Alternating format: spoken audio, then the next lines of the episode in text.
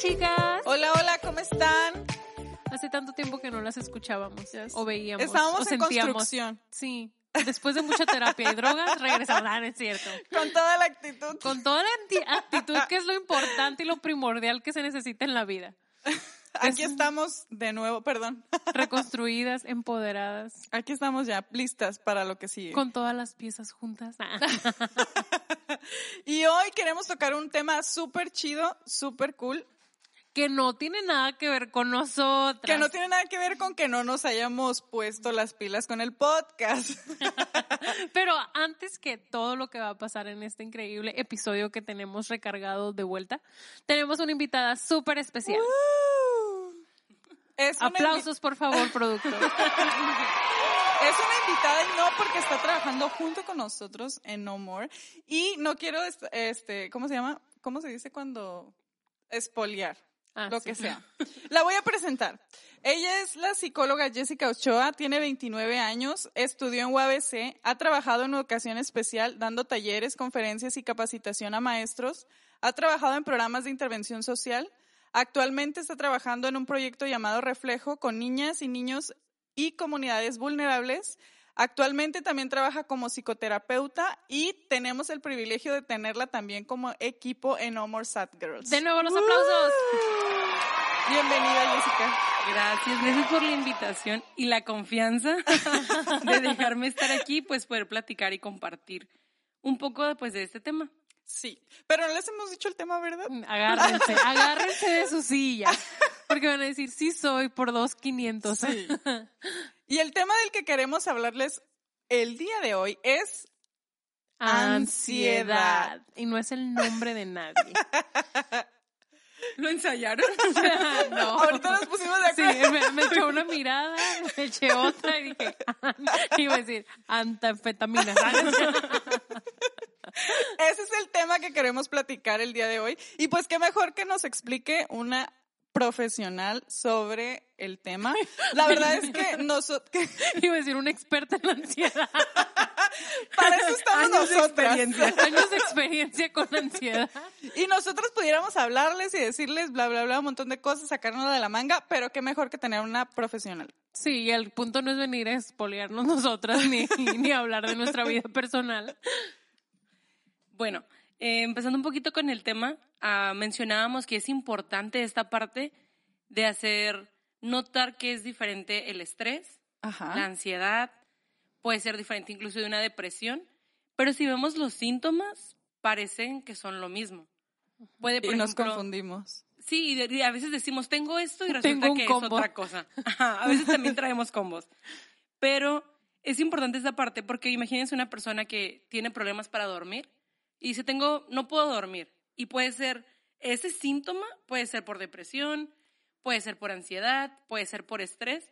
Y la persona puede decir, como estoy estresada. Y así, así puede seguir hasta que la situación empeora y llega a puntos donde va a terminar a lo mejor en el médico, en el psiquiatra, medicado, cuando es algo que desde inicio se puede ir como previendo. Sí, eso es verdad. Entonces, bueno, siempre tenemos como esta confusión de decir, el estrés por lo general tiene un estímulo externo. Algo me pasa, algo me demanda del exterior que yo reaccione y el estrés es bueno porque te permite concentrarte, enfocarte, hacer cosas y hasta cierto punto ser más productivo. Es como, tengo muchas cosas que hacer este día y sí voy a estar en un estado de estrés, pero para lograr terminar esas demandas exteriores. Una vez que yo las termine, eso, ajá, eso debería Y sí desaparecer. se siente cuando acaba como... ah, Te ya. sientes agotado, Sí. pero dices, ya acabó hasta aquí el estrés. Ajá, o sí, sea, se acabó. La ansiedad, por el contrario, es algo más interno. Es más como tu pensamiento de a lo mejor saber que sí tienes muchas cosas, pero ni siquiera está un estímulo real externo. Simplemente son pensamientos que llegan y que te hacen reaccionar, o sea, físicamente hay una reacción. Sudoración, palpitaciones, incluso puede llegar a ser ataques de pánico, pero no hay, tú no ves algo que dices, ah, si yo soluciono esta situación, desaparece Sí. Ajá. sigue y sigue y sigue y puede durar semanas, meses, incluso hay gente que vive años con ansiedad. Ay, qué feo. Sí, y realmente también la depresión puede parecerse, pero la depresión y la ansiedad tienen o se pueden distinguir muy fácilmente por el tiempo en el que se centran los hechos. La depresión siempre viene de cosas que ya pasaron. Por ejemplo, Ah, una pérdida, algún accidente, algo que pasó real, pero fue en el pasado. Sin embargo, la ansiedad no pasa. Siempre está como centrada en el futuro, siempre está como, ¿y si pasa esto? ¿Y si pasa esto? ¿Y si pasa esto? Y realmente no ha pasado nada, pero tú ya estás con muchísimos síntomas de algo que ni siquiera ha pasado, que probablemente no pasa, pero los síntomas son reales. Como escenarios imaginativos, Ajá. ¿no? Sí, realmente una ansiedad es eso, es vivir en el futuro siempre imaginando lo peor, siempre imaginando escenarios catastróficos, pero que afectan tu presente. Por lo tanto, no te dejan avanzar y no te dejan ocuparte ni siquiera del presente. Y luego se vuelve como un ciclo porque empiezas a realmente pasarte cosas malas porque tú ya estás preparándote para que eso malo pase. Sí. Y lo Así, atraes. Sí, vulnerable. Esperando que, que te haga pipí el perro, que llueva una nube negra sobre ti. Sí, es verdad. Ay. Y realmente muchas veces Ya no quiero decimos- hablar de esto. Ay. Muchas veces decimos como estoy estresado y realmente estás pasando por ansiedad. O muchas veces ahorita, sí se, no sé si se han notado, pero hace unos años todo el mundo decía estrés, estrés, Sí, estrés, sí, era estrés. lo único que se escuchaba. y ahorita todo Ansiedad, es ansiedad, ansiedad, ansiedad, ansiedad. Sí, es, Es una palabra nueva. Aprenden, popular. aprenden algo nuevo y sobre eso. Sí, sí, sí. Sí, es verdad. Entonces, creo que sí es como bien importante que ustedes aprendan a identificar, ok, ah, tal vez es estrés por el trabajo, pero terminando eso se acaba. Y no va a pasar más allá. Pero si tú dices como sabes que esto sigue y ni siquiera es algo real que esté pasando, solamente son mis pensamientos y que llegan a salirse de control, posiblemente estemos hablando de una ansiedad. Pero sí va a ser siempre bien importante que vayan con un profesional porque el origen de los síntomas que tenemos va a determinar cómo lo vamos a solucionar. Sí, Ok. fíjate que últimamente que, eh, bueno, este, sigo varias cuentas de psicólogos, psicólogos.com. Ay. y muchas de las veces te ponen todos los síntomas y de repente te, te identificas y entras en pánico. Tengo Sí. ansiedad, no inventes. Y luego miras a alguien que sube sus historias de que tiene ansiedad y con un tratamiento y un, un montón de cosas y dices, ah, ah, ¿qué está pasando? Yo ni siquiera, ni siquiera tomo Pepto-Bismol cuando me duele la panza y miro que esta muchacha que tiene ansiedad, que tiene lo mismo y estoy sintiendo lo mismo que ella pone, pues yo me voy a morir porque no veo nada de, de solución para mí. Entonces, una de las preguntas como importantes que estás diciendo, o de la- más bien la respuesta a la pregunta que tenía en mi mente, fue de cómo identificar ese tipo de cosas, o sea, qué pasos hay y qué importancia hay de que vean a una profesional y no te automediques y vayas al CIMI para, ¿qué tiene para la ansiedad, oiga? No, sí, aparte si nos estás escuchando, puedes darte una idea nada más de qué es lo que estás sintiendo y ya hacer una diferencia y entonces pedir ayuda, porque a lo mejor ni siquiera entiendes lo que te está pasando, no sabes ni cómo explicarlo. Y ahí va una pregunta, ¿cómo le explicas a alguien que estás viviendo ansiedad? Ay, es, es complicado porque si tú le dices a alguien, ahorita, ah, es que estoy pasando por ansiedad, Ay, qué chido. muchas veces es como, como lo decíamos, parece ser como lo que está de moda, que todo el mundo Sí. tiene ansiedad. Entonces a lo mejor yo digo, yo también tengo ansiedad, pero no estoy pasándola como tú. Ajá. No estoy teniendo las mismas necesidades que tú, por lo tanto, pues te trato igual o hago, no hago ningún cambio porque creo que es igual al mío. Porque todo el mundo está diciendo ahorita que tiene ansiedad. Nosotras, chocolate. Entonces, sí es importante que si ustedes van con un profesional, porque les digo, depende del origen del síntoma, va a ser la solución. Ajá. Una vez que ustedes ya lo tengan claro, no nada más que hayan visto un post en Instagram o algo así, que ustedes realmente tengan claro esta Termina parte. este test. Ajá. O sea, ya que ustedes tengan con un profesional esa situación como clara, pueden hablar con su familia y decirles, ok, fui con esa persona, o sea, sí hay un respaldo y estoy entendiendo lo que me está pasando. Sí. Y esa persona también te va a ayudar y te va a decir, ok, si estás pasando ansiedad, esto es lo que vamos a estar trabajando y que tú se lo comuniques a tu círculo, a tu familia, a tus amigos, a tu esposo, a las personas con las que convives, para que ellos sepan y entiendan cómo te pueden ayudar, qué vas a necesitar en ese proceso. Sí. Entonces, a veces es bien fácil como es que estoy estresada o estoy ansiosa o es que estoy pasando por eso, como una forma simplemente de encerrarnos en un caparazón y que nos dejen en paz. Y eso es muy común. Pero eso tampoco es justo para las personas que están a nuestro No, alrededor. Porque no entienden. No entienden qué está pasando y solo los dejamos afuera confundidos y no saben. Déjenme destruyo.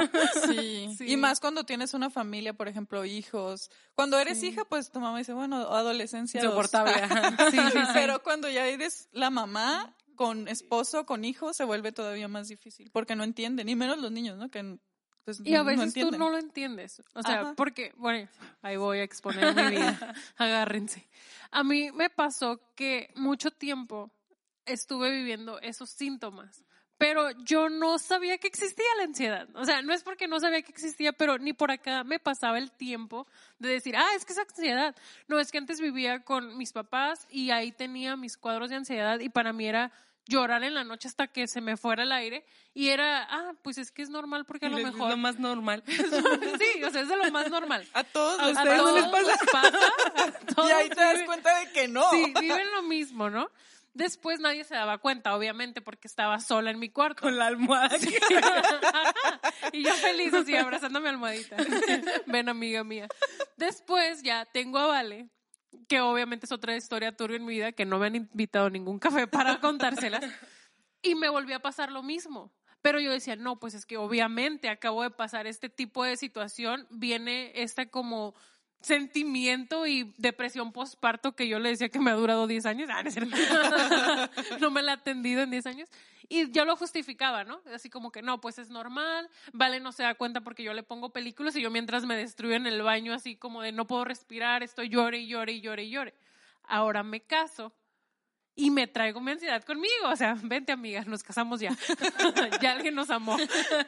Y ahora sí es más notorio porque ya comparto mis sentimientos con alguien. O sea, alguien ya se da cuenta que Leslie no está bien, que no es normal. Y hay esa confianza para que mis ataques de pánico que fueron últimamente ah, empezaron y fue como, sabes que no es, no es normal. O sea, sí necesitas ayuda. Y después empezaron los temas y los crisis exi- existenciales y yo decía, no manches, tengo toda mi vida en crisis. y en, en sube y bajas y te hace sentir culpable pasar por esto porque dices, es que no, o sea, yo soy feliz. Yo tengo todo lo que a lo mejor algún día decía, ¿por qué sigo sintiendo que me ahogo? ¿Por qué de repente llegan llantos y pensamientos tan extraños si se supone que yo ya tengo todo lo que lloraba antes? O lo que anhelaba tener o lo que creía que me iba a dar paz. Entonces hay diferencias de que ni era depresión ni era estrés. Era una ansiedad nada atendida, no de controlada. tiempo. De tiempo. ¿Y qué es lo que te puede causar una ansiedad? Físicamente, la ansiedad, se- bueno, les decía al inicio, los síntomas pueden confundirse, incluso un dolor de cabeza, el no poder dormir, las taquicardias, la sudoración, la falta de respiración, la tos, todas esas cosas te dan cuando tú empiezas, la ansiedad digamos que se empieza a salir de control, porque en todas esas cosas hay síntomas físicos, pero lo que nosotros vemos es qué está originando ese síntoma, qué está originando que te duela la cabeza. Si tú vas con el Mm, médico y le dices, me duele la cabeza, es como, ok, gracias por el síntoma, pero hay que ver toda la historia para saber qué es lo que lo está originando. Entonces, la ansiedad se siente de muchísimas formas. Puedes, te digo, todos esos síntomas físicos son problemas de ansiedad. El llorar constantemente, el que digas, es que ando bien sensible, o de la nada me pongo a llorar en las noches en mi cuarto sola, Oye, o de repente ah, me pongo muy sensible con lo que me dicen, a veces nos da el querer estar comiendo o el querer estar ah, rompiendo cosas, los movimientos de las piernas. Hay muchísimos, muchísimos ¿Morderte las uñas también? morderte las uñas, el, a veces incluso en el cabello. Ah, Puede que lo parecer que tienes ¿verdad? caspa, pero realmente es un problema que está siendo Oh. causado porque el estrés y la ansiedad a veces, a veces, o hay un síntoma y te llega a empeorar por muchísimo el síntoma. Yo recuerdo en la prepa que tuve un episodio o tuve un tiempo de estrés y el estrés, una condición que yo tenía, la empeoró al grado en que yo dejaba de respirar. Pero no es que yo tuviera un problema real de que algo me dejara, era simplemente que una situación que yo tenía, algo físico, que sí era con un médico, al llegar, al sumarse el estrés, pues terminó en que yo tuviera episodios de ahogarme. Sí, también me pasó. Entonces, eso nos pasa con muchas cosas que dices, voy al doctor porque esta situación, a lo mejor la caspa que yo así la puedo ubicar, se salió de control y vas con el médico y te dice, sí tienes una condición, pero realmente algo lo está empeorando tanto que ya terminaste aquí. Sí. Entonces los dolores de cabeza es como, a lo mejor no tomaste mucha agua, X cosa, pero la ansiedad lo hace que se ponga al máximo nivel. Entonces sí empiezas muchos síntomas, por eso es que tú vas con el doctor y a mí me pasaba un tiempo que trabajé en el Seguro Social, todos los pacientes me llegaban ansiedad, el médico les mandaba así como una hoja gigante de ansiedad, ansiedad, ansiedad, y es que sí tenían una condición, pero la ansiedad o el estrés los hacía que se aumentara tanto que los mandaban conmigo, porque era como esto parece que jamás se va a controlar si no controlas la ansiedad. Ah. Entonces, eso pasa muy común. Y ahorita que mencionaba también Leslie, a veces ah, queremos como que nos den una cosa y solucionar la ansiedad y jamás me va a volver a dar. Sí. Pero la ansiedad tiene mucho que ver en cómo nos impactan las cosas que pasan, cómo yo proceso los acontecimientos diarios o los sucesos importantes. Entonces puede ser que a lo mejor viviste ansiedad hace cinco años, tuviste algún tiempo batallando con eso y que pasen diez años y vuelva a pasar. No es algo que se quite y jamás se vuelve a dar, porque Puede tiene que ver en cómo procesamos. Obviamente desarrollamos herramientas que nos permiten confrontar mejor esas cosas, pero no es que algún día, ah, se quitó y Para jamás. siempre ya. Porque tanto el estrés como la ansiedad son cosas naturales en el ser humano que cumplen una función. El detalle es cuando se prolongan en el tiempo y se empieza a volver algo patológico. O sea, pierden su función original y empiezan ya a volverse una enfermedad para nosotros. Entonces, ¿tú crees que, por ejemplo, puede llegar un punto en no que controlemos la ansiedad, sino que cuando vuelva ya saber cómo reaccionar para que nuestro cuadro de ansiedad sea menor o para que no lo se prolongue como la Como vez pararlo, pasada? ¿no? Así, así como que sabes que yo estoy empezando Alto. a ponerme. Ah. Espérate, espérate, tranquila. Yo ya sé cómo arreglar esto. Sí, ya estoy preparada. Sí, Ya tengo mi kit de chocolate y mis vacaciones en Cancún. obviamente unas vacaciones a Cancún resolverían muchas cosas. Mis, mis tres millones de dólares ya los tengo lista. realmente sí aprendemos a manejar las cosas. Si pasa una situación, por ejemplo, la ansiedad proviene del miedo. Y es un miedo que se vuelve irracional al punto en que todos hacemos que las cosas se vean mucho más grandes. Entonces, vayan a terapia, amigos. Van a aprender Vayan. Cómo manejar esas cosas, cómo verlas a lo mejor con más claridad, a poder entender lo que pasa y decir como, ok, esto es manejable. Porque muchas veces el miedo se vuelve tan irracional que una cosa sencilla se vuelve tan grande que da tanto miedo enfrentarla y entonces se vuelve como el monstruo. Cuando realmente lo ves y dices, "No, esto no era para tanto. Pero sí es necesario ese proceso de tomarte el tiempo y analizarlo y trabajarlo, entender. Hay muchas cosas que nos ayudan como a manejar la ansiedad, pero no es la misma para todos. Yo no, o ningún profesional en realidad te va a decir como, ah, mira, si tú respiras tres veces, eso va a calmar la ansiedad así. Hay cosas que te ayudan y que tú te vas conociendo y dices, a mí me funciona esto. A Leslie le funciona una cosa, a mí me funciona otra cosa, A Laura le funciona otra cosa, pero vas a ir viendo como, ah, a mí me funciona esto y esto tienes como empiezas a armar tu kit. Y es parte de... conocerte, ¿no? De saber cómo enfrentarlo. Por ejemplo, hace también decían como, podemos pasar mucho tiempo sin saber qué me está pasando y es como preocupante que realmente no nos tomemos el tiempo de ver qué pasa con nosotros, de ver qué estamos sintiendo, cómo estamos procesando, qué estamos experimentando y gran parte del proceso terapéutico siempre va a ir dirigido a que te conozcas, a fortalecer las cosas porque les digo, la ansiedad es natural. Entonces hay un mal manejo de varias cosas y eso es descartando que haya algo médico que realmente genere. Hay muchas enfermedades que conllevan ansiedad. Si es una enfermedad crónica, si hay alguna condición de salud importante, claro que pueden derivar en ansiedad. Por eso les digo que vayan con un profesional. Entonces, bueno, ¿tú crees que llega de la nada? O sea, ¿pueden llegar de la nada? Porque aparentemente, bueno, a mí me pasó eso de que no podía respirar dos veces. Supues- la primera vez supuestamente no había ningún antecedente de que yo me sintiera mal o tuviera nada, simplemente un día ya no, yo estaba en la sala de mi casa no pudiendo respirar. Entonces, para mí, Y el perro viéndola. Y el perro, dame de comer. Y Firulais, aliméntame. Y mi mamá, ¿ya vas a ir por las tortillas?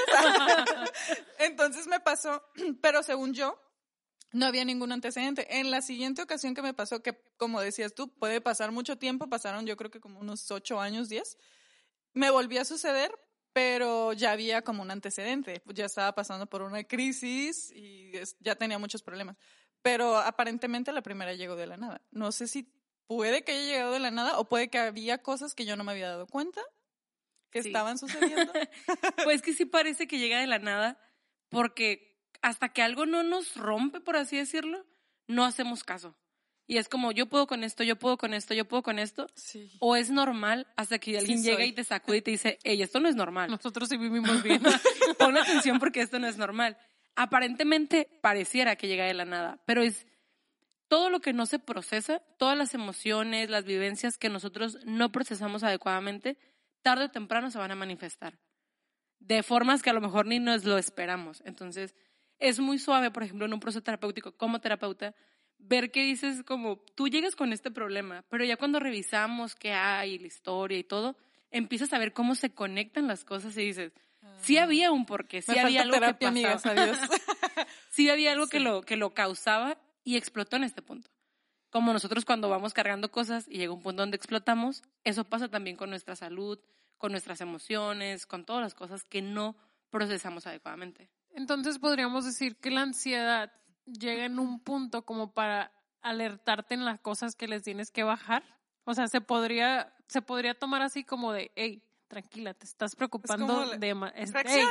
reacciona, amiga. Y es que vemos la- vamos al barranco, estamos por caer al precipicio. Y es que vemos la ansiedad, la depresión como algo muy, muy malo, pero en realidad solamente es como una alerta, ¿no? Sí, En algunos casos. en algunos casos, en otros En llevan otros, sí. Sí, hay que ver como en qué parte estás, porque les digo, es algo natural. Todo ser humano llega a sentirse estresado y llega a experimentar ansiedad porque son procesos normales que tienen, que cumplen una función. El detalle es como cuando ya no cumplen esa función, se prolongan en el tiempo, no se procesan correctamente y llegamos pues entonces a, a desarrollar un trastorno ya de ansiedad. Por ejemplo, dentro de la ansiedad está el trastorno de estrés postraumático, que muy probablemente muchas personas puedan experimentar después de la pandemia. Hay Ay, también, por sí. ejemplo, fobia social, trastorno de obsesión, ah, obsesivo compulsivo, todo eso parte de una ansiedad. O sea, dentro de la ansiedad hay muchos tipos que pueden, trastornos que pueden desarrollarse, pero todos parten de algo muy general que es el miedo.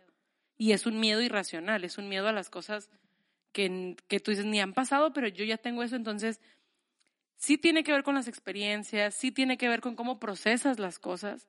A lo mejor dices, puede que ambas personas hayan estado en un mismo incidente, pero cada uno lo procesa diferente, por lo tanto cada uno desarrolla cosas diferentes con ese mismo suceso. Mm, Es verdad. Y se puede lidiar con la ansiedad, me imagino, por mucho tiempo. Como, As- Sí, puedes vivir con la ansiedad mucho tiempo y no sentir como necesidad de pedir ayuda o... sí, sí, sí. Y les- estoy. 26 años. O, puede- o llega un punto en el que te frenas y dices necesito ayuda. O puede haber gente que pueda vivir con ansiedad y decir no, yo no necesito ayuda, estoy bien. Hay gente que puede vivir con ansiedad. De hecho, hay, hay casos, y son casos que ya por lo general pasan al área de psiquiatría, que gente vive con ansiedad porque realmente al- ahí puede haber un desbalance neuroquímico o lo que sea, que hace que, que realmente no sea algo tan sencillo, que sí es complejo y que no se va a quitar tan fácil. Pero la gente, por lo general, sí puede acostumbrarse y que su, por ejemplo, tú ves a una persona nerviosa y ese es su estado natural. O sea, hay gente que tú ves y dices, que lo ve de, de, ay, tú, yo tengo el cabello rojo. No, pues a mí me tiemblan las piernas. Sí, sí. Sí, o sea, realmente hay personas que ese es su estado natural y aprendieron a vivir con eso. Sí, a la larga puede afectar su calidad de vida, pero hay gente que para eso es como mi mayor máximo de ansiedad. Para otro individuo puede ser su diario. O sea, puede ser con lo que ellos Ok. viven normal. Bueno, o sea, bueno fuera que llegaran a darse cuenta de esto no es con lo que yo tengo que vivir siempre, puedo buscar ayuda y me- vivir mejor. Si hay algo diferente, a, a lo que siempre a lo mejor he experimentado de estar siempre ansioso, nervioso, preocupado, pendiente de todo lo que está a mi alrededor. Wow. Pues qué bueno que me di cuenta y pedí ayuda. 30 años después, pero está Pero bien. no importa. No, sí, hace unas semanas yo, ahorita que lo mencionabas, ya des- no sabía si era depresión, estrés, no sabía cuál era, pero más o menos fue como ansiedad. Yo pienso que fue más ansiedad. Estuve teniendo muchos pensamientos así y obsesivos demasiado y todos eran muy repetitivos. Me acuerdo que te marqué, te pedí ayuda. y yo. Ayúdame. Oye, no trabajo en emergencias, ¿ok? Fuera de servicio.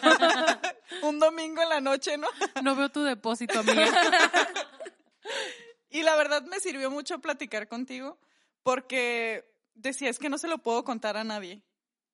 Claro, lo hablé con mi esposo y todo, pero era como, es que si lo cuento me voy a me voy a ver débil. Y yo le decía a él, es que me siento débil. No soy débil, pero me siento débil si lo cuento y lo platico. Y yo creo que la gran mayoría de personas han de sentirse igual y por eso también no piden ayuda.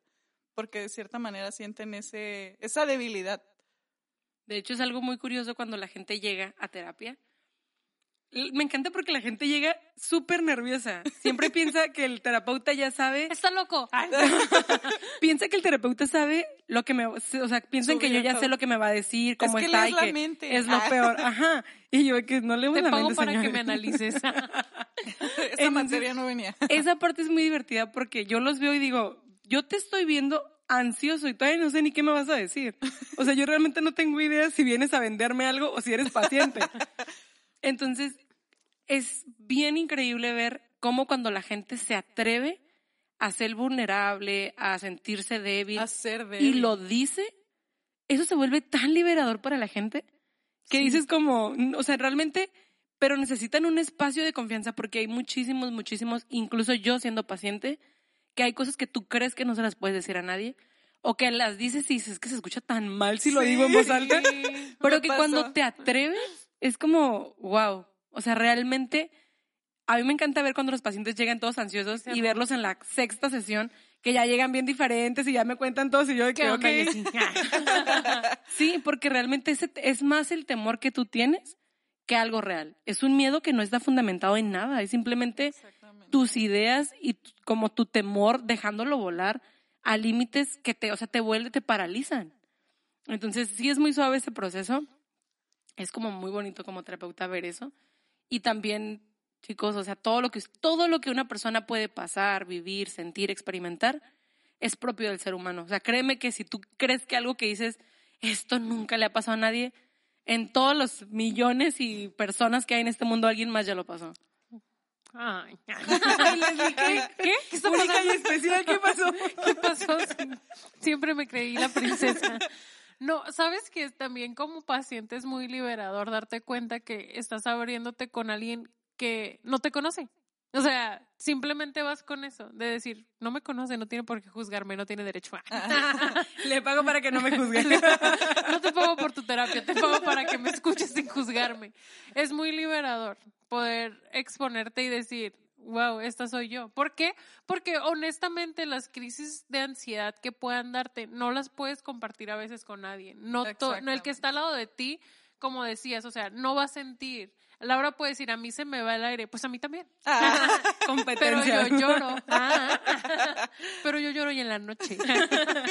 Y a veces me pasaba en el carro.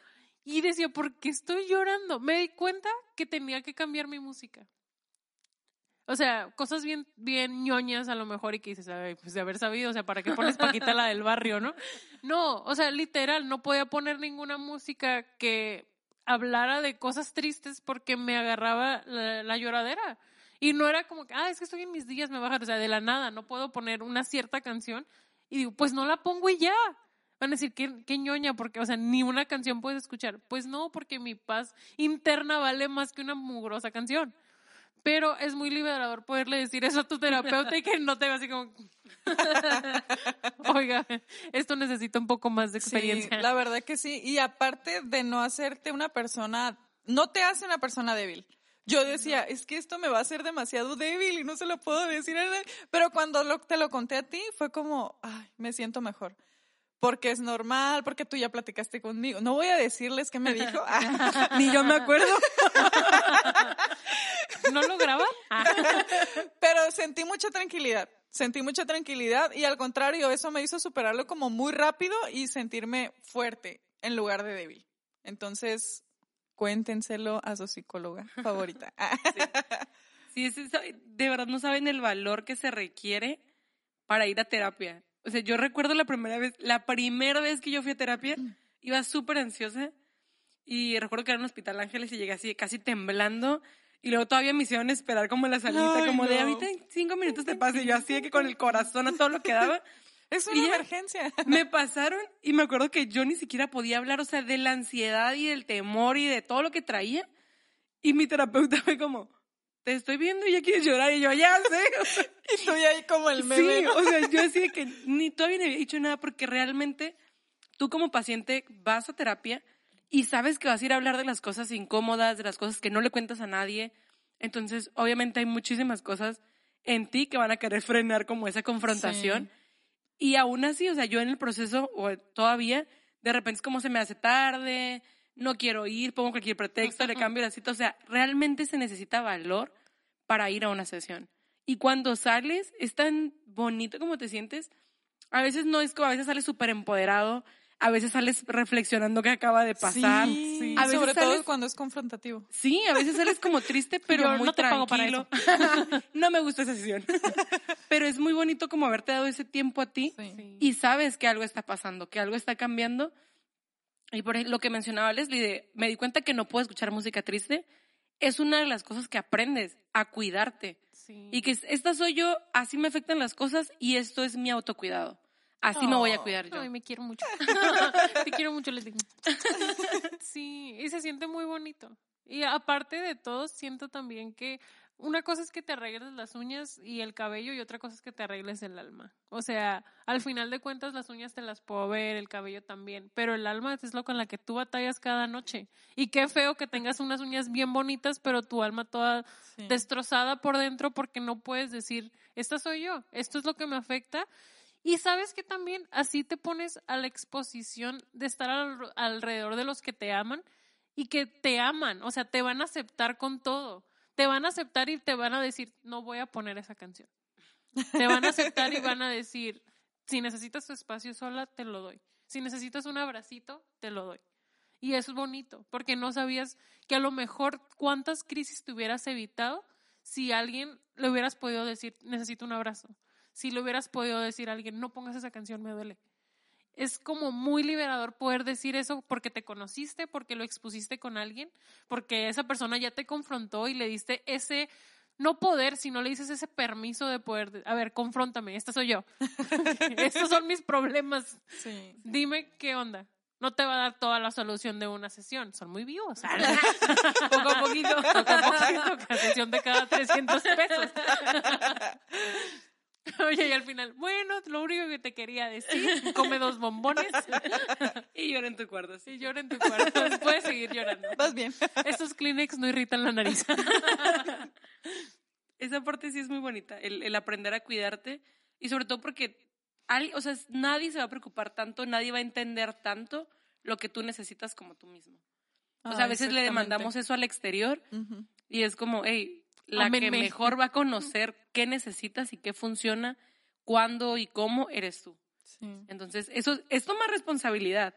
Porque a veces se la damos al exterior y le reclamamos al otro Es que, no, hace lo que queremos. Ajá. Pero en realidad ni es como, siquiera ¿y nosotros. ¿tú te entiendes? Ajá. O sea, ni tú te entiendes. Sí. ¿Y qué? ¿Qué tiene? Y sí, es parte de tomar responsabilidad. Pero a veces no queremos tomar la responsabilidad. No, es muy padre. Sí. Por ejemplo, em, bueno, imagino que todos escucharon esa canción de Sí, es Este- triste, ¿no? ¿eh? No, no, no. De- del este Aquí del personaje. Pásenme el Kleenex. No, del de calle 13, René. Ah, La sí. canción esa, o sea, está bonita y voy a pasar por esto y el otro, pero toda su canción habla de toda su vida y sí se me hizo chida, te llega el Recuerdo la primera vez que lo escuché, se sentí como un sentimiento aquí extraño, pero después dije, oye, pues qué padre, sí, todos queremos volver a ser niños. ¿Por qué? Porque no tenemos responsabilidad de nosotros mismos. De niños vas con tu mamá cuando tienes miedo, cuando vas con tu mamá cuando estás feliz y es padre decir, quiero volver a ser yo. No, quieres volver a ser niño que no tiene responsabilidad de tus sentimientos. Eso es lo que quieres. Porque aprendiste o él trataba y hablaba de su vida de, ah, pues yo me refugio en el alcohol y escribo mejor borracho y eso. Entonces dices, no, trátate, men, ve al psicólogo. O sea, nos estás hablando de todas tus crisis y problemas en una canción y que nos hablas de que quieres volver a ser niños. Todos queremos. Es como nuestra mejor, algunos para algunos no, pero algunos es nuestra mejor etapa, es cuando te consentían, cuando todo lo arreglabas con una nieve, cuando tus crisis y problemas eran de la niña popular de la escuela, que era yo, de la que me hacía bullying, que también era yo.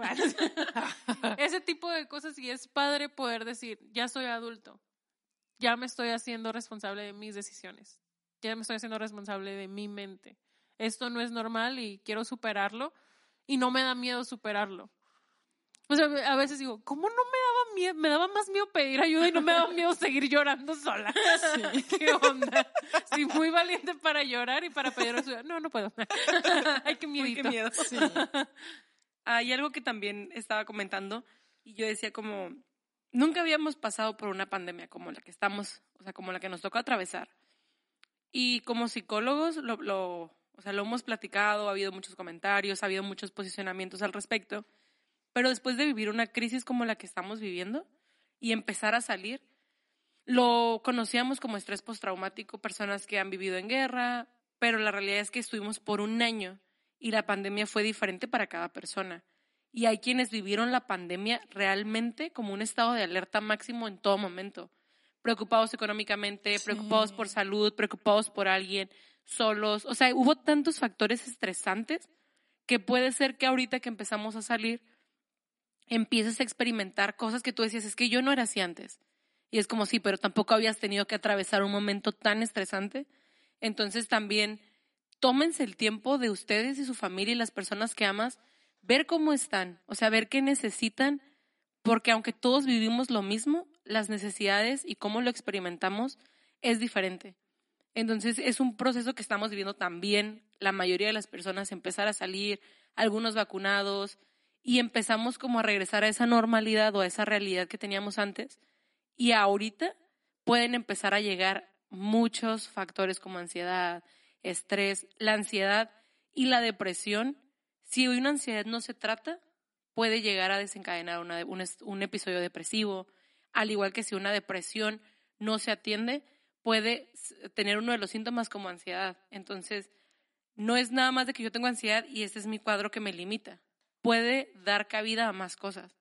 Entonces, sí es importante que si están experimentando ansiedad, busquen ayuda, que ustedes digan, ah, ok, yo ya más o menos sé, pero que vayan con un profesional que realmente les diga, es esto, vamos a hacer esto y se va a ir tratando de esta manera. Entonces, tenemos diferentes realidades, pero creo que tenemos, o lo importante es tener las herramientas para empezar a hacer frente a nuestras realidades, que es como, estos son mis recursos, a lo mejor voy a trabajar más en mi autocuidado, voy a trabajar más en mi eh, inteligencia emocional, en mi gestión de tiempo, para evitar llegar a esos grados. Entonces sí es bien importante y anímense a hacerlo y a promoverlo en su familia. Otra cosa que yo quería saber, aprovechando la sesión, aprovechando que la sesión está a mitad de precio. no, muchas veces, o hace poquito que empecé con esto de las sesiones, uh, en la tercera sesión me dice la psicóloga, no, pues, pues vamos bien. Obviamente me sacó después mi tema confrontativo y dije, no, pues, no, pues, wow. La trampa. O sea, vamos bien cómo, tú vas bien, porque yo ya me volví a perder. No, al final, como llegó un cierto punto que dije, híjole, y cuando ya no la vea, ¿qué voy a hacer? Entonces, ese es otro tema a tratar. La ansiedad no quiere decir que vas a ver a tu psicóloga todos los días por el resto de tu vida. Tenemos, ¿o sí? Hasta que termine de pagar mi carro, sí. Depende de mis deudas. Depende, no, tenemos también que afrontar eso de que una sesión con un psicólogo o cuando ves a un especialista no es porque vas a querer depender siempre o sea, va a llegar el punto en que tú vas sola al ruedo y que practicas y que empiezas a no más no practicar, sino hacer y adaptar esos nuevos hábitos de pues, los que has estado tratando. A tomar las herramientas, ¿no? Sí. Hay gente, por ejemplo, tengo pacientes de muchos, de ya de bastante tiempo, y que crean culpa y que dicen como, porque hay gente que a lo mejor dura tres meses, seis meses, y yo tengo aquí un año. Entonces depende mucho de la persona, o sea, no, no es lo mismo, pero el ideal sí es que la persona no dependa del terapeuta o no dependa de la, de la sesión 100% de la ayuda. Por lo general los empezamos a ver una vez a la semana y luego los vamos viendo cada 15 días, cada, vamos espaciando conforme el paciente avance. A lo mejor no lo vas a ver ya cada semana, a lo mejor lo vas a empezar a ver cada tres meses para ver cómo estás tú, cómo van tus herramientas, cómo las estás utilizando, si hay algo nuevo.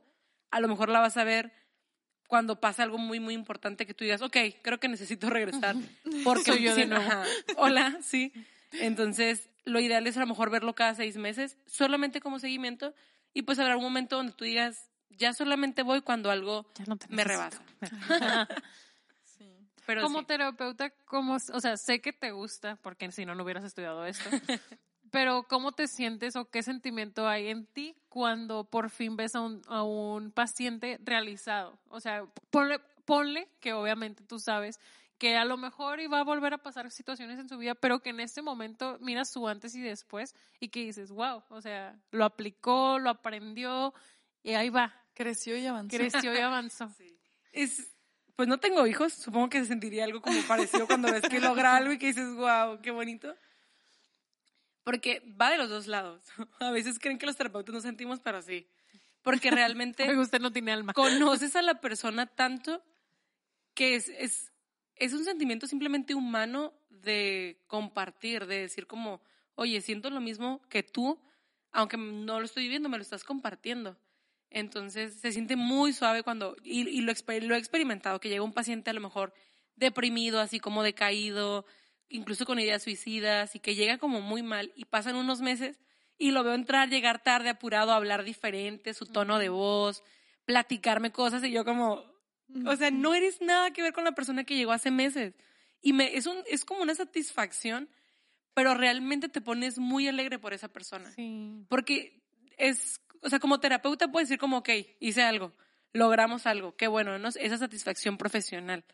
Pero ver a un ser humano que pasa de esa condición tan vulnerable y que realmente estaba mal emocionalmente, a verlo aquí es, es, es un sentimiento de felicidad, pero sí eh, parte mucho del otro.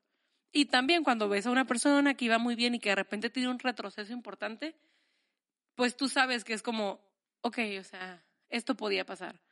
Y, y también como de no que se vaya más al fondo, sino, ok, o sea, retrocedimos un poquito, está bien, vamos a seguir. Porque eso es algo que a veces nos rendimos nosotros muy fácil. A lo mejor llevo un proceso y siento que ya no pude y lo dejo y ya, o sea, se acabó. Ya no lo, un intento y no. Y es como, pues la vida no es así, o sea, toca intentarlo varias veces y da mucha satisfacción, pero también te puedo decir como terapeuta cuando ves que tus pacientes retroceden o que dejan de ir y después regresan y regresaron tres veces peor, es como, chin, o sea, sí te, sí te da un Oye, te voy sentimiento. a cobrar negativo. mil. No era así. Sí, ahora va doble. Ahora va doble, siéntese. Estamos muy felices de tenerte aquí hoy, Jessica. Eres una muy grande miembro en el equipo. O sea, la, La verdad que importante. la verdad que sí, chicas, siempre les afirmamos y les recordamos de que si ustedes necesitan ayuda, qué bueno que estuviste para ¿Es que sepan que eres, una, Ah, sí. que eres una persona real, que no te inventamos, que sí existes y que conocieron también de, de tu Un punto de vista. o sea, que saben que eres una chica cool, que van a poder hablar contigo, que si necesitan algo eres una persona profesional, que les vas a dar un consejo, no como psicóloga ni como amiga, como bichota. no, que les vas a poder dar un buen consejo, que vas a estar ahí, o sea, ven el corazón que tienes de, de profesionista hacia tus pacientes. Sí. Que no solamente es profesional, sino también como ser humano. Sí, Y Creo eso que eso es, eso, de eso parte mucho la profesión. Al final de cuentas somos seres humanos y tienes esa sensibilidad hacia el sufrimiento o hacia el dolor de otro o hacia la necesidad de otra persona. Y también siempre como recomendación, los terapeutas, o sea, hay- en psicología hay muchísimas ramas, hay muchísimos, muchísima variedad en cómo se abordan las cosas. Entonces, una psicóloga es como una ginecóloga, o sea, tienes que sentirte cómoda con ella. Muchos nunca han ido, pero cuando vas, que sea que te sientas cómoda y si no, no es como, no le cierres la puerta a la terapia. Simplemente busca una con la que tú te sientas cómoda, con la que tú te sientas a gusto, que creas que te está ayudando. No tiene que, o sea, no lo que le funciona a Laura a lo mejor va a ser la misma terapeuta que yo o que, o que Leslie, pero sí dense la oportunidad de buscar a alguien con la que ustedes se sientan cómodos y con la que puedan trabajar. Exactamente. ¿Alguna otra recomendación que quieras darles? ¿qué podemos comer para no tener Lugares, eh, unos elotes. Yay. Lo que necesitaba. Una, por ejemplo, en la ansiedad, sí es mucho lo que vimos de, de poder distinguir qué es estrés, ansiedad, depresión, y que sí vayan con un profesional. O sea, cuando sientan que es algo que se está saliendo de control, se vale platicar con otra persona como para decir, oye, me está pasando esto, a lo mejor por un momento que estás atravesando podría verse como normal, pero que sí se den esa oportunidad, sobre todo ustedes, de cuidarse de esa manera, de apapacharse de esa manera y de hacerse responsables de ustedes mismos, porque al final de cuentas tú tienes que tomar responsabilidad de tu persona, lo que haya pasado, lo que hayan hecho, la responsabilidad es tuya, la oportunidad de mejorar es tuya. Entonces creo que, que básicamente es eso, como que aprendan a observarse, a conocerse, para que puedan saber qué es lo que está pasando y no vayan nada más por la vida sin entender qué está pasando y siendo siguiendo. consecuencia o producto Sí. de lo que ha pasado y que no saben ni qué. Y luego decir, no, es que siempre me ha ido mal con los hombres. Y al final dices, oye, es que tú nunca te atendiste esta condición. O si, es que siempre me tocan pésimas amigas. No, es que sí, porque vamos viendo al final lo que repercute. Y chicas, si ustedes, alguna de ustedes ya tiene su propia terapeuta o su propia ah, psicóloga que les ayuda y todo, acuérdense de usar las herramientas. O sea, este es un y acuérdense de recordatorio. ellos si no han ido. Sí, acuérdense de volver a reagendarle después de que le dijese, no, hoy no, hoy ando bien. No, recuerden eso, ámense más, quiéranse más y nunca menosprecien sus pequeños logros, ni menosprecien las cosas de, de cuidarse. De que si, no, pues para mí el azul, odio el azul, pues no te lo pongas. Si eso te va a causar algo, no lo hagas. Estrés. Estrés, no, No lo lo hagas. No lo hagas. O sea, lo- antes de que nos vayamos, les voy a contar algo súper rapidito. Este mes tuvimos una boda. Ah, toda mi vida yo he tenido, para, van a decir, "Ay, otro, otro trastorno, pero yo he sido muy, muy ah, traumada con mi peso. Siempre, o sea, ya lo, lo tengo que aceptar. O sea, mi autoestima, amigas, por el suelo. Entonces, no saben que desde el, me casé en el 2018 y nunca usaba vestido. Nunca. O sea, usé un vestido para casarme y un vestido como no tan extravagante, largo, que no enseñaba ni el tobillo. Y no por religiosa, ¿eh? Es que eres testigo de Jehová. No, no, no, no. Porque no me gustan mis piernas. O sea, tengo que aceptarlo. O sea, no me gustan. Y aunque yo pueda decirte un halago, yo no me los creía, mis halagos para mí. Empecé con la terapia y todo, y me dice la doctora, ¿y qué te vas a poner? Porque obviamente hablé y le dije, ¿sabes qué? Es que no me gusta.